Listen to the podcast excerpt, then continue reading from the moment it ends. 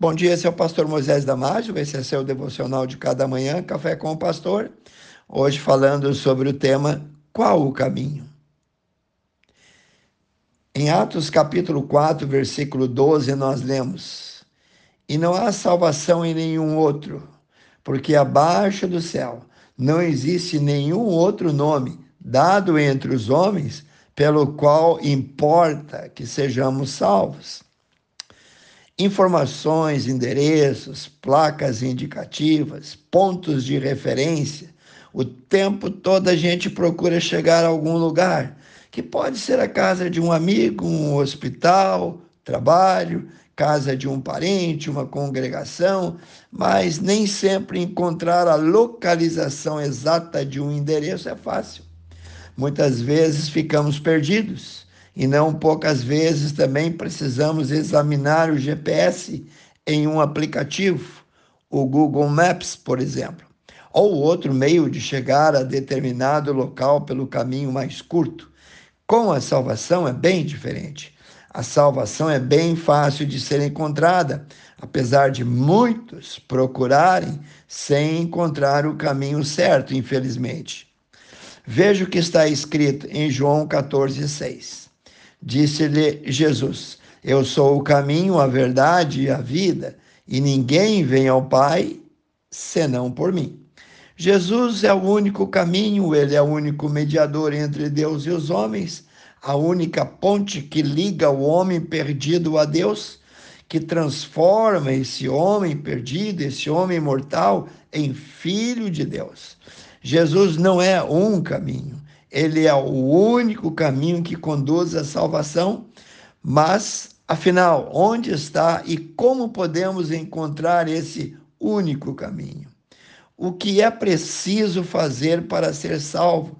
Como podemos encontrar Jesus? Ótimas perguntas. Vamos por partes. A Bíblia inteirinha, de capa a capa, aponta para Jesus, o Filho do Deus vivo, e a salvação sempre será por crer nele.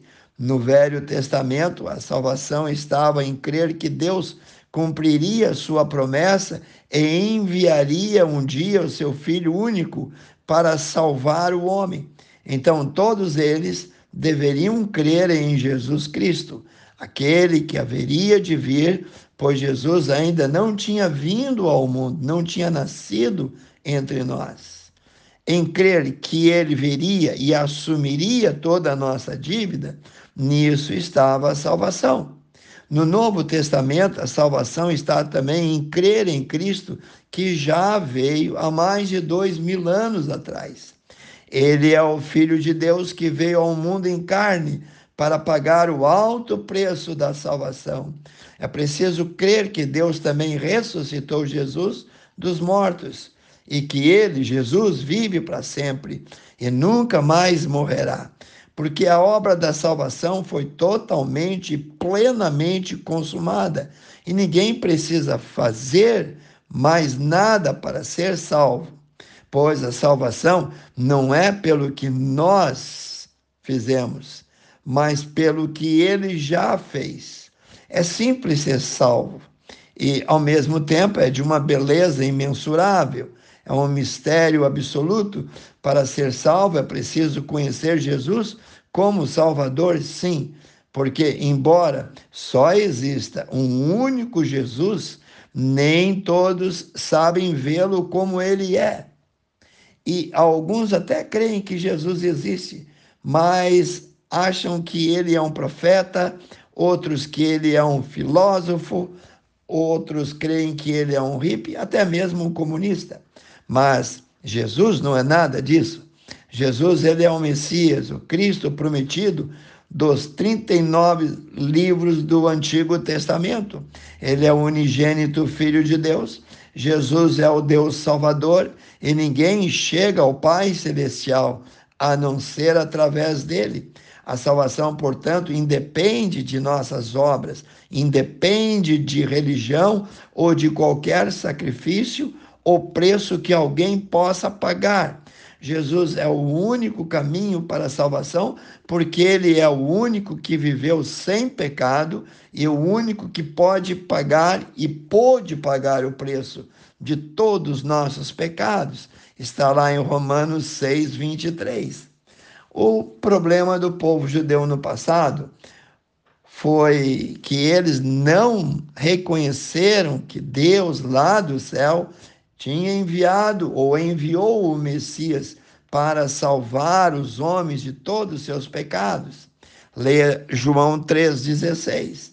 E isso está escrito também em João 1,11. Veja lá, vou ler para ti. Veio para o que era seu. Então, de novo, veio Jesus para o que era seu e os seus não o receberam. Jesus veio primeiramente ao povo judeu, porque Jesus é o cumprimento da promessa do Senhor Deus feita lá em Gênesis, quando o homem pecou. Deus disse: Eu porei inimizade entre ti e a mulher, entre a tua semente e a sua semente, e esta te ferirá a cabeça, e tu lhe ferirás o calcanhar. Está lá em Gênesis 3,15. A semente da mulher é Jesus, o Filho de Deus, que nasceu aqui em carne, mas que nunca deixou de ser Deus.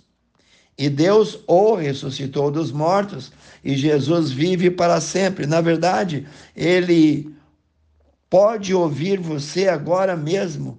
Esta é a receita de salvação. Se você consegue crer dessa forma, então o milagre da salvação aconteceu no teu coração e você pode deixar de ser um mero mortal condenado ao inferno para se tornar um herdeiro celestial e filho do Deus vivo. Pense nisso e eu quero orar com você. Querido Deus eterno Pai, abençoe cada um que ouviu esse devocional cada jovem, cada criança, cada adulto, cada idoso. Abençoe cada lar representado. Eu oro e peço em nome de Jesus. Amém. Passe adiante esse devocional aos seus amigos, aos grupos, e eu te vejo no próximo Café com o Pastor.